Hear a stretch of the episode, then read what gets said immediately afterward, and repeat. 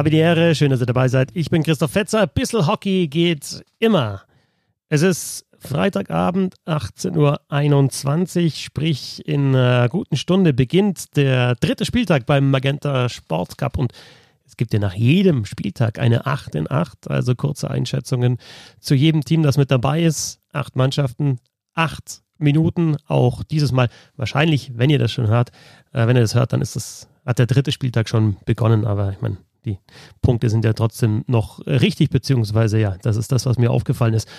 Und natürlich, äh, ja, bald heißt dieses Format nicht mehr 8 in 8, sondern 14 in 14. Wenn dann tatsächlich die DDL wieder startet am 17. Dezember, heißt dann natürlich äh, mehr Arbeit, äh, wenn es 14 Mannschaften sind und ein bisschen länger wird der Postgast. Jetzt ist er erst einmal, hoppla, da kommt die Orgel. Jetzt ist er erst einmal, ja, 8 Minuten. Also zu jedem Team gibt es eine Minute von mir.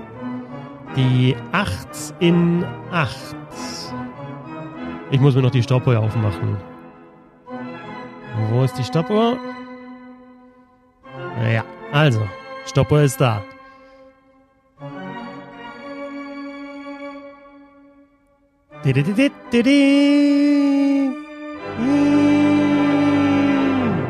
Also los geht's. Wir fangen in Gruppe B an mit der einzigen Mannschaft mit äh, sechs Punkten. Die Schwenninger Wild Wings.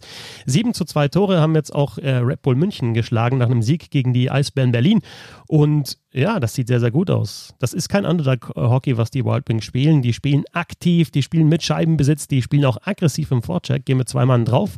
Und ich glaube, dass die die Münchner da so ein bisschen überrascht haben. Ähm, Yannick Seidenberg hat vorher gesagt im Interview, ja, die spielen da ihre Trap in der neutralen Zone, da kommst du nicht durch, da musst du die Scheibe ähm, ja, behaupten, darfst du nicht verlieren. Nee, Schwenningen spielt aktiver, ist auch läuferisch stark unter Sundblatt. Äh, die haben gut gearbeitet, sind fit und geben Gas. Und ja, ich will nicht sagen, dass das die Straubing Tigers der nächsten Saison werden. Aber ihr wisst, wie Straubing gespielt hat, auch aktiver in der vergangenen Saison. Ähm, das wäre natürlich jetzt ein Hot Take zu sagen, Schwenningen ist Straubing der neuen Saison. Sage ich nicht. Aber ähm, ja, die muss man schon im Kopf, äh, im, im, Auge behalten, die Schwenninger auf jeden Fall. Aber ich sage nicht, dass sie die Straubing Tigers werden. Also Schwenningen auf Platz 1. Auf Platz 2 in der Gruppe B die Adler Mannheim. Drei Punkte, 5 zu 3 Tore, haben jetzt die Eisbären Berlin geschlagen. Erster Sieg nach der knappen Niederlage gegen Red Bull München. Ja, Mannheim hat eine gute Mannschaft, da erzähle ich euch nichts Neues. Beide Powerplay-Formationen stark. Im ersten Spiel hat die erste getroffen, Plachter, jetzt die andere, Eisenschmied äh, mit dem Schuss und dann Rebound Wolf. Die geben Gas, vor allem zu sehen, finde ich, nach dem 1-0 gegen die Eisbären, wie die da Gas gegeben haben, die Mannheimer. Also da haben sie richtig Druck gemacht, läuferisch auch stark. Immer wieder auch die Eisbären durch, ja, einfach Tempo zu Strafzeiten gezwungen. Und Hochtaler jetzt auch wieder mit dabei im Sturm. Michaelis ist eine absolute Augenweide, wie der technisch gut ist und wie aber auch die Scheibe abschirmt. Das gefällt mir sehr, sehr gut. Und Torwartposition interessant. Ne? Brückmann jetzt mit dem Shutout gegen die Eisbären. Aber Pavel Groß höre ich aus Mannheim von Sven Metzger, der betont immer wieder, äh, dass sie zwei gute Torhüter haben. Also dass Endras natürlich auch äh, noch da ist. Also ja, nicht einen Torwart zu stark äh, reden. Clever von Pavel Groß. Auf Platz 3 in der Gruppe B, der ERC Red Bull München drei Punkte, 4 zu 4 Tore, erstes Spiel gewonnen gegen Mannheim und jetzt die knappe Niederlage gegen Schwenningen. Ich finde, dass sie, ja, ich glaube, die, die Schwenninger so ein bisschen unterschätzt haben. Zum Beispiel beim 0 zu 1 bisschen Opfer der eigenen Qualität. Da wollten sie mit Scheibenbesitz spielen, hatten gerade eine Unterzahl überstanden, wollten, glaube ich, die Scheibe noch halten. Patrick Hager ähm, hätte die rauschippen können übers Glas, spielt sie dann zurück. Die Schwenninger Wildwings bleiben aggressiv drauf, holen sich den Puck, ähm, ja, und, und gehen in Führung. Trotzdem natürlich ähm, Unterzahlspiel schon gewohnt stark bei München. Offensivspiel sicherlich noch Luft nach oben, aber du hast zwischenzeitlich in, in wieder Sequenzen gesehen, was die Münchner drauf haben, wenn die äh, Druck machen. Klar, natürlich kein optimales Ergebnis, jetzt die Niederlage gegen äh, Schwenningen, äh, aber wieder ein tolles Tor auch geschossen, der Querpass von Kahun auf Gogula und Kahun, habt ihr im Magenta Sport Podcast gehört, möglicherweise bleibt er ein bisschen länger. Kommt darauf an, wann die neue Saison dann startet. Und auf dem letzten Platz in der Gruppe B die Eisbären Berlin. Kein einziger Punkt als einzige Mannschaft bis jetzt beim Magenta Sport Cup. 1 zu 8 Tore, haben nach äh, dem 1 zu 5 gegen Schwenningen eben auch gegen Mannheim verloren.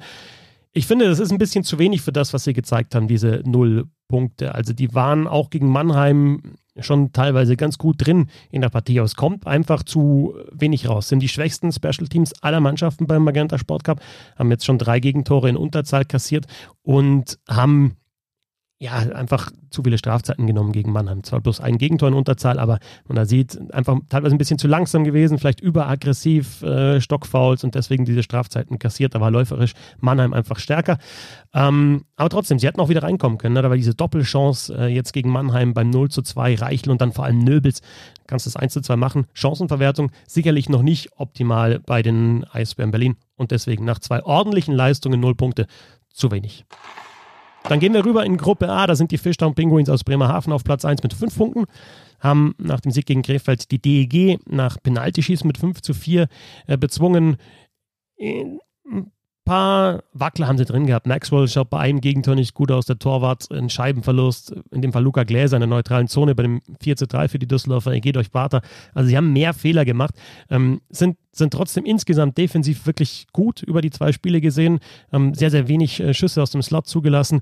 Und äh, ja, positiv gesehen, wieder mit Schwall mit diesem scharfen Pass, als sie den Torwart vom Eis genommen haben in den Slot. Niklas Andersen fälscht ab. Also Wall wieder auffällig. Äh, vier Assists hat er jetzt beim Magenta Sport Cup.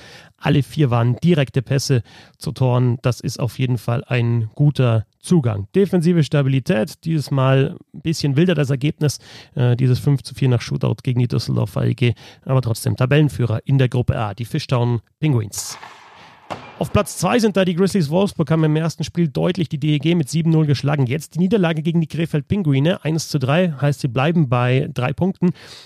Sie hatten deutlich mehr Puckbesitz und Schussanteile, haben zu wenig draus gemacht. Nur einen Treffer erzielt, wie der Boucher, der jetzt schon in beiden Spielen getroffen hat. Und insgesamt muss man wirklich sagen, die Zugänge sind schon auffällig. Also da Gertz, Boucher hatte ich angesprochen, auch Järvinen in Spiel 1.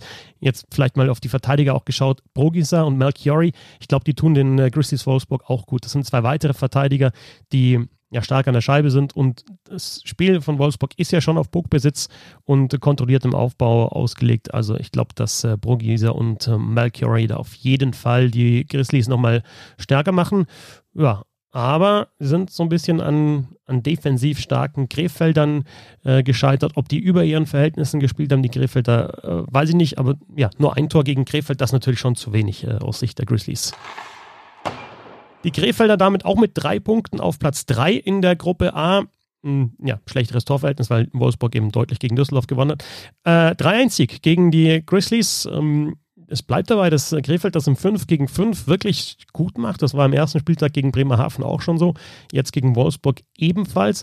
Ähm, Special Teams sind ausbaufähig. Die sind noch nicht gut. Sie spielen vor allem im 5 gegen 5 äh, sehr gut. Die Krefeld-Pinguine. Natürlich ist auch die Frage, wer nach diesem Magenta Sport Cup dann tatsächlich auch äh, noch im Kader sein wird. Ja? Ähm, oder ob sie wieder Spieler abgeben, die nur beim Magenta Sport Cup äh, da sind. Ähm, Self-Percentage von über 95 Prozent, das wird sicherlich nicht so bleiben über einen längeren Zeitraum. Auch äh, die meisten Torschüsse zugelassen, 82, äh, also von allen Teams die meisten Torschüsse. Das heißt, ja, die haben jetzt Wolfsburg geschlagen, ich will nicht sagen, dass der Sieg glücklich war, aber sicherlich ist das Krefelder Spiel noch ausbaufähig, vor allem auch in den Special Teams. Und dann haben wir das letzte Team, das achte Team, die Düsseldorfer EG. Ein Punkt jetzt geholt beim 4 zu 5 nach Shootout gegen die Fischtown Penguins.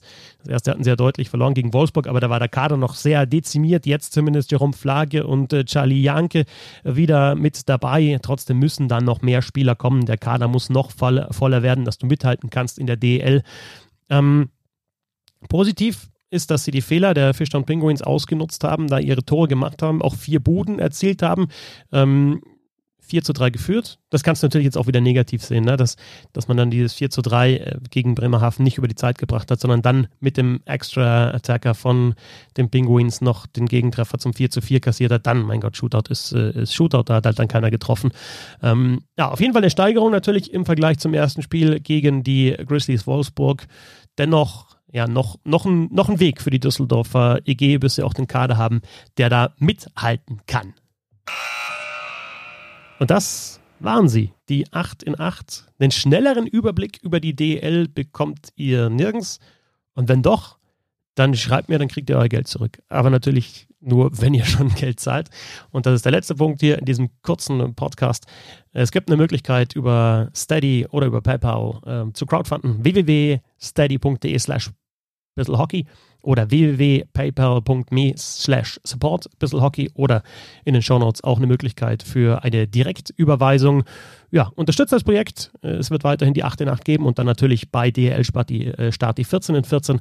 Und noch ein Hinweis, es gibt ein Quiz auf www.bisselhockey.de. Also wenn ihr das noch nicht gespielt habt, dann solltet ihr das noch tun. Zehn Fragen zum Eishockey, da könnt ihr euer Wissen testen. Danke fürs Zuhören, viel Spaß weiter mit dem Magenta Sport Cup und natürlich dann auch mit der DEL-Saison. Servus!